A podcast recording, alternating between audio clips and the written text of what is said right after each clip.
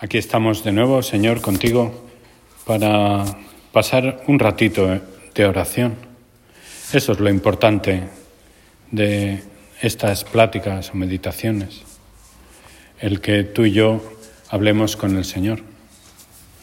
Luego, bueno, intentaremos decir algo interesante, eh, pero, pero lo que nos cambia es hablar contigo.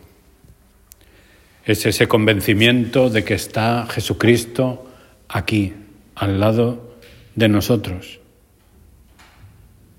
Porque siempre que nos ponemos en la presencia de Dios, ahí suceden cosas. Se produce como una especie de contagio al estar delante de Dios. Porque así es. Aquí está Dios.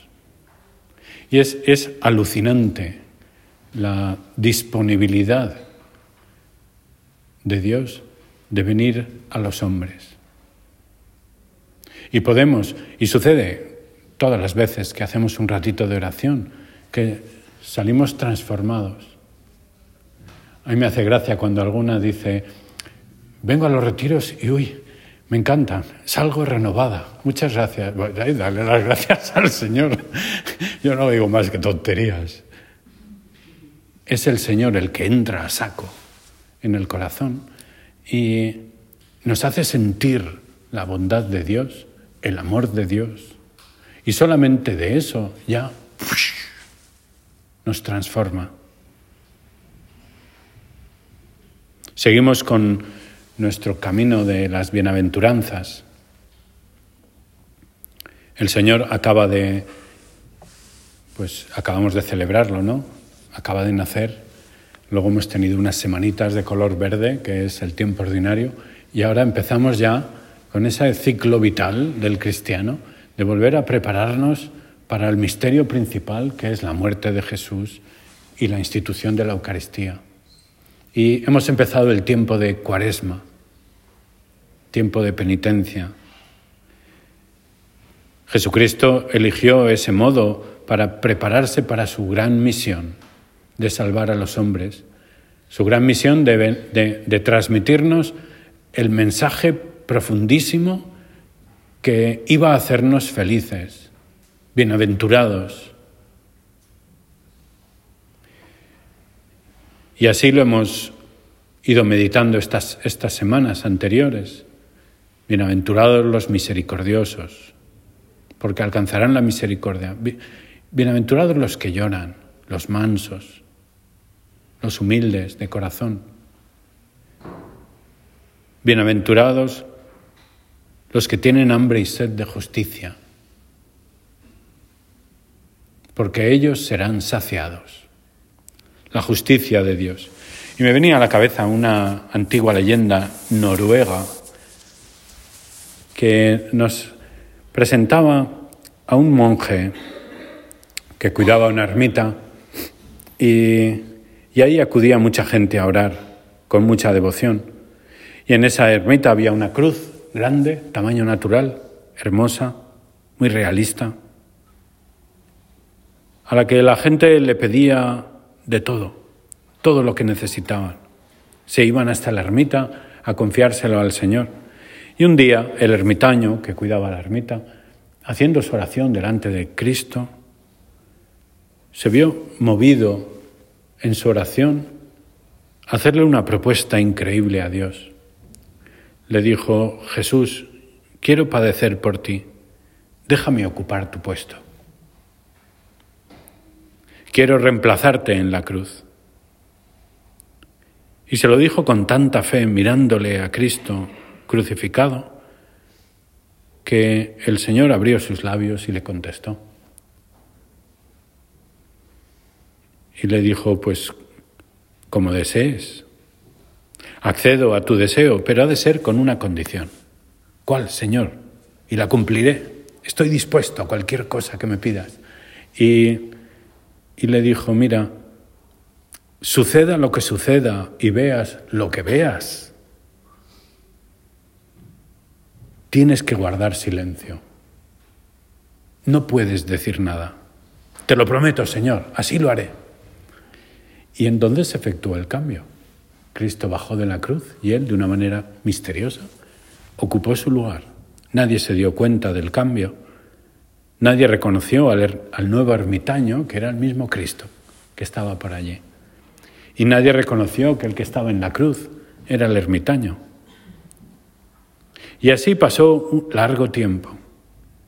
Y el ermitaño cumplió su palabra hasta un día. Ese día, en un momento determinado, llegó un rico que después de haber hecho una oración rápida, salió y dejó allí olvidada su cartera. El monje lo vio y no dijo nada. Al cabo de unos minutos, entró en la ermita un pobre que vino a rezar, lo estaba pasando muy mal, y cuando salía vio de repente una cartera. Miró a ver si veía a alguien, no vio a nadie. Abrió, llena de dinero, y se fue corriendo, feliz y contento. Al cabo de unos minutos, entró un joven el joven iba a empezar un largo viaje en barco y, fue a pedir ayuda a Cristo. Y después de hacer su oración iba a salir cuando de repente entró el rico que había perdido la cartera. Buscó la cartera, no la vio y entonces le dijo directamente al joven, devuélveme la, cartera. Le dijo, yo no he cogido nada, devuélvemela ahora mismo. Y yo no he hecho nada. Y entonces cogió un bastón y iba a golpearle en la cabeza con toda su fuerza cuando ya el monje no se aguantó y le pegó un grito, ¡detente! Tú imagínate, ¿no? Cristo poniendo orden. Y entonces le recriminó al rico, eres un violento, no ha sido él, él no te ha robado ninguna bolsa.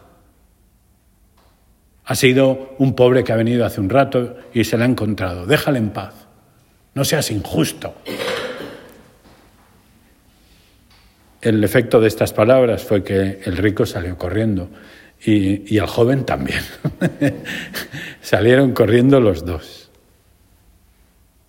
Y el efecto fue que a continuación apareció Jesucristo y le dijo, baja, baja de la cruz, no sirves para ocupar mi puesto.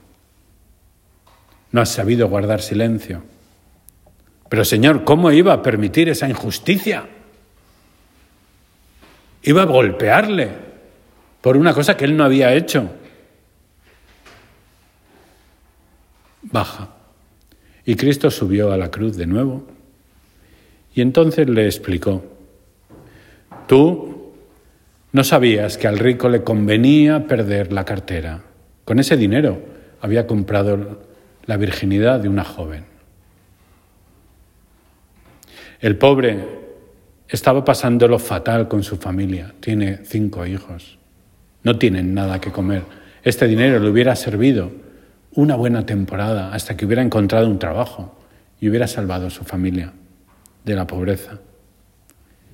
Y el joven, el joven iba a emprender un largo viaje y del golpe que le hubiera dado el rico, las heridas le hubieran impedido emprender ese viaje, porque el barco donde se ha embarcado acaba de tener un naufragio y ha fallecido. Tú no sabes nada. Yo sí. Por eso callo. Y entonces Cristo volvió a sumirse en el silencio y no volvió a, hablar. El silencio de Dios. ¿Cuántas veces nos pasa, no? Pensando en la justicia, que nos quejamos a ti, Señor, porque no haces nada.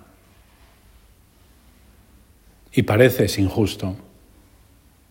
Premias a los pecadores y a los ricos les mandas problemas, ¿no? A los ricos no, a nosotros, quiero decir a los buenos, a los que luchamos, a los que intentamos rezar. Y, no es así.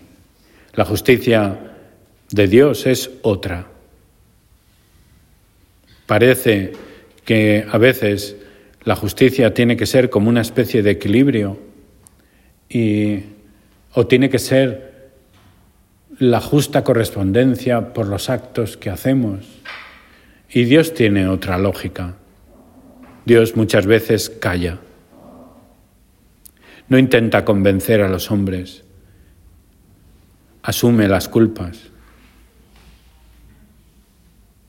A veces, seguro que lo has visto, echamos la culpa a Dios. Una vez estaba en un colegio y, hablando con, con, los padres, pues la madre era creyente y practicaba, el padre hacía la competencia desleal, le decía yo.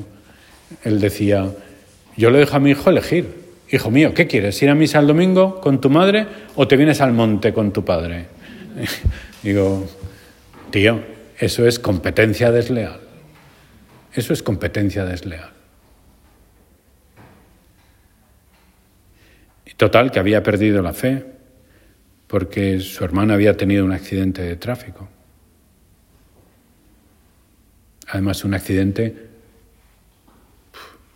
un coche se había despeñado por un barranco y cayó encima de la carretera por donde pasaba el coche de su hermano, le cayó encima. Como si Dios hubiera sido el culpable de todo eso. Dios calla. Lo que tenemos es que aprender a escuchar qué es lo que puede querer decir Dios con esas cosas que nos suceden.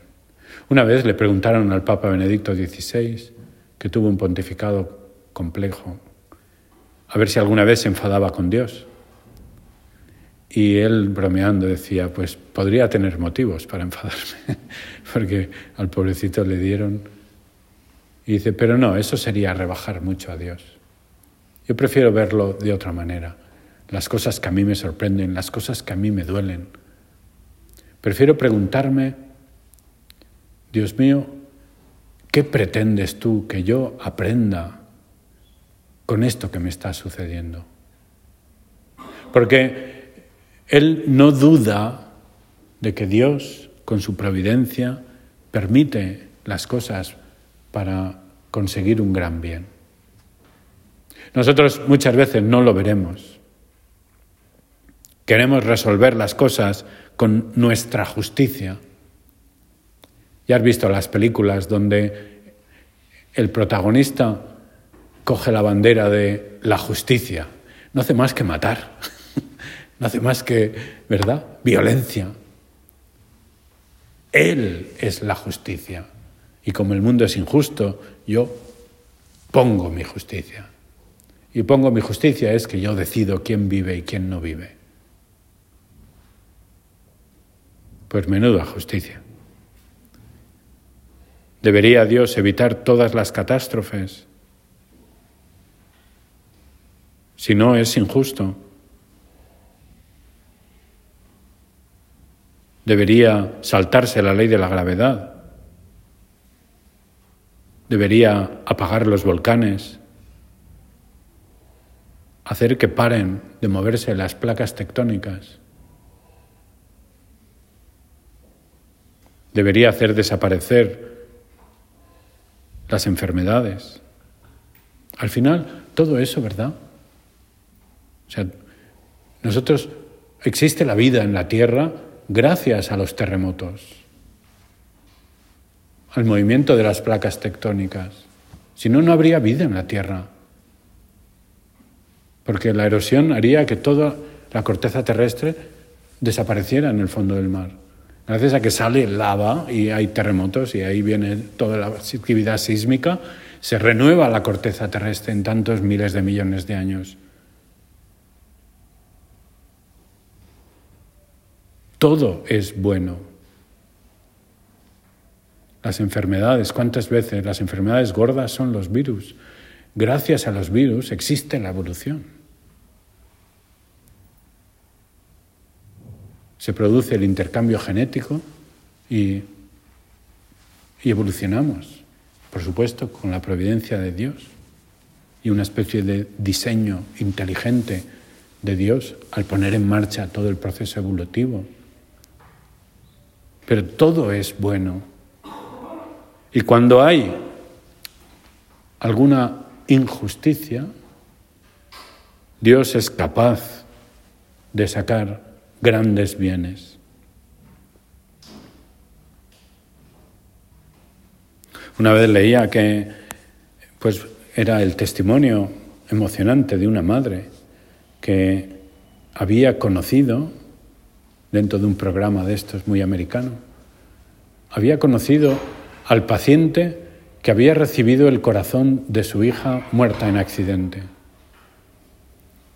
Y solo de ver a una vida de la que una parte era la de su hija, le produjo un consuelo tan grande, se fundieron en un abrazo, era, era súper emocionante.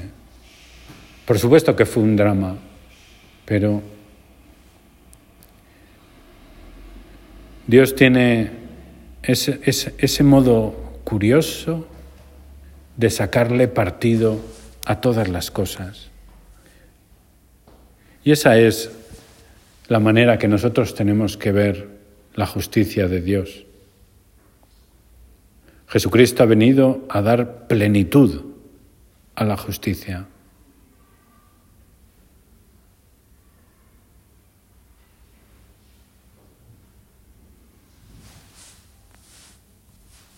Y eso significa también que ha llevado a la plenitud toda la vida moral del ser humano.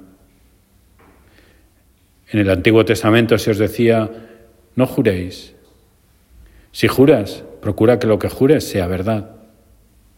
Y cuando prometas algo ante Dios, procura mantenerlo, procura cumplirlo. Vienes tú, Jesús, y eso lo llevas a la plenitud y dices, no jures nunca.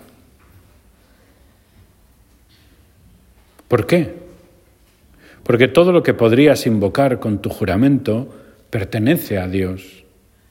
Y mezclar a Dios con las cosas de los hombres, que son mentiras, eso no es bueno. Dios es santo y no podemos bajarle a la altura de los hombres. Es curioso ver a las niñas aquí, que a veces lo hacen, ¿no? Te juro que, eran verdes los zapatos, ¿no? ¿Verdad? Pero qué estupidez, poner a Dios por testigo, por... No mezclar a Dios. Y Jesús dice, que tu sí sea sí y tu no sea no. Y todo lo que pasa de esto no es bueno. Esa es la justicia de Dios. Que tu palabra, tu personalidad sea tan espiritual, tan elevada, que seas tan buena, que no necesites ningún tipo de fuerza para decir la verdad, para que te crean. Tu palabra tiene peso. Se os dijo, no matarás. Si uno mata, será condenado por el tribunal. Y os digo, todo el que trate con ira a su hermano será condenado en el tribunal. El que le insulte. Si tienes algo contra tu hermano, resuélvelo antes de ir al sacrificio. Esto es lo que nos decía el Antiguo Testamento. Jesús, sin embargo, nos dice que, que no podemos insultar que no podemos desear el mal, que todo el mal surge de nuestro corazón, que solo tenemos que tener buenos sentimientos hacia los demás, que el origen de la violencia está en tu pensamiento, en tu deseo, en tu corazón. Por eso no es que no tengas que matar, a veces cuando hacemos el examen de conciencia para confesar, ¿verdad? Llega el séptimo mandamiento y lo saltamos. Bueno, eh, a lo mejor alguien se ha asesinado a su primer marido, no lo sé. Eh, espero que no. Eh, pero, pero, pero bueno, que, que no es solamente el asesinato. Y Jesús nos lo dice. no puedes desear el mal, no puedes criticar. Ahí es donde se hace malo tu corazón.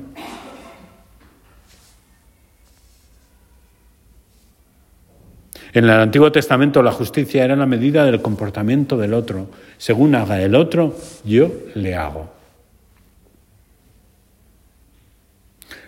Antes incluso era peor, porque según me hace el otro, yo le doy el doble, el triple, el cuádruple. Me ha robado una vaca, mato a su familia.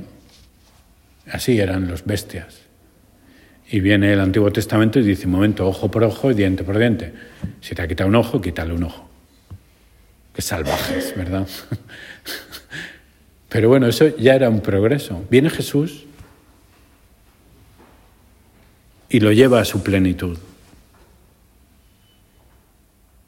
Y dice, tienes que amar a todos, también a tus enemigos. No puedes vengarte de nadie. No puedes tratar a los demás con esa justicia. Si quieres progresar interiormente, tienes que amar a todos y siempre.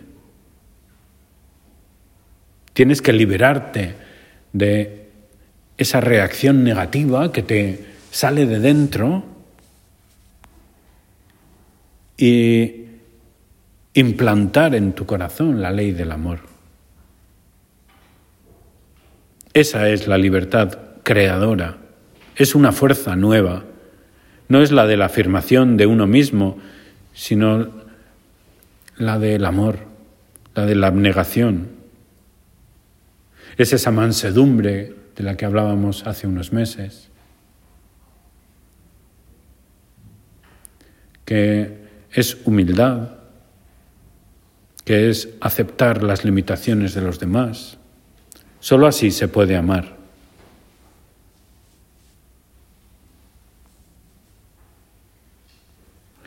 A veces pensamos que la verdadera justicia es devolver lo mismo que me han dado. Fíjate en casa, a veces nos pasa, ¿no? Llega una hija, es desordenada, deja todo por allá, tal, y nosotros la devolvemos con nuestra indiferencia, con una bronquilla, una patada en la boca, ¿no? Eh, y, así, mira, así sabe, ¿verdad? Y decimos, así aprende. Y entonces, pues ella se pone más borde todavía, levanta la voz, y nosotros, pues, volvemos otra vez, ¿eh? y, y se crea un combate, ¿verdad? O piensa, ¿no? También la relación con tu esposo. ¿Cuántas veces podéis tener una discusión y entrar en un régimen de ojo por ojo, diente por diente? Sal, sal cuanto antes del Antiguo Testamento, ¿eh? porque no tiene salida. no, no tiene salida, ¿eh? No tiene salida. Luego pasa un tiempo, ¿verdad? Y, y no, te pasa, no te pasa que que dices, pues estoy un poco amargada la relación con mi marido y tal, y es que estamos así, y ya estamos, y, vale, estás intentando implantar tu justicia, ¿funciona? No, pues prueba otra cosa. Prueba el Nuevo Testamento, que nos lo dice Cristo.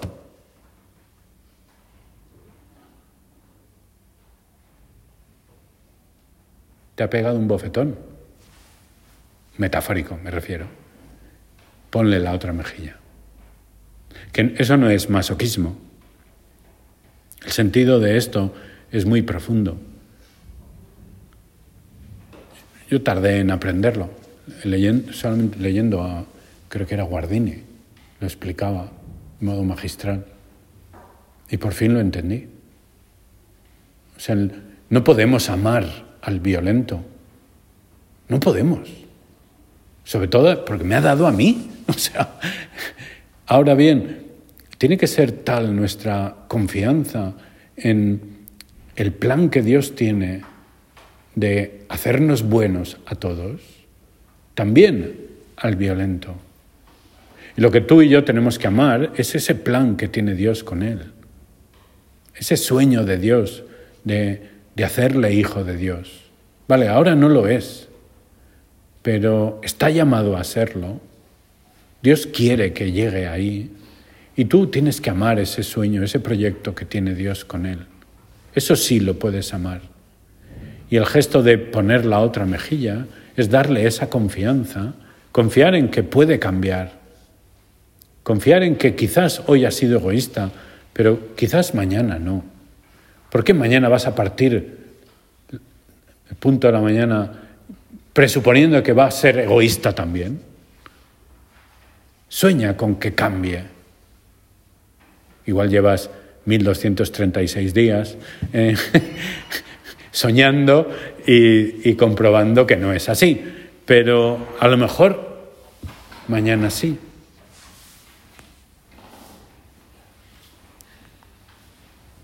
Bienaventurados los que tienen hambre y sed de justicia, porque ellos serán saciados. Muchas veces cuando devolvemos nuestra justicia humana, salimos defraudados totalmente.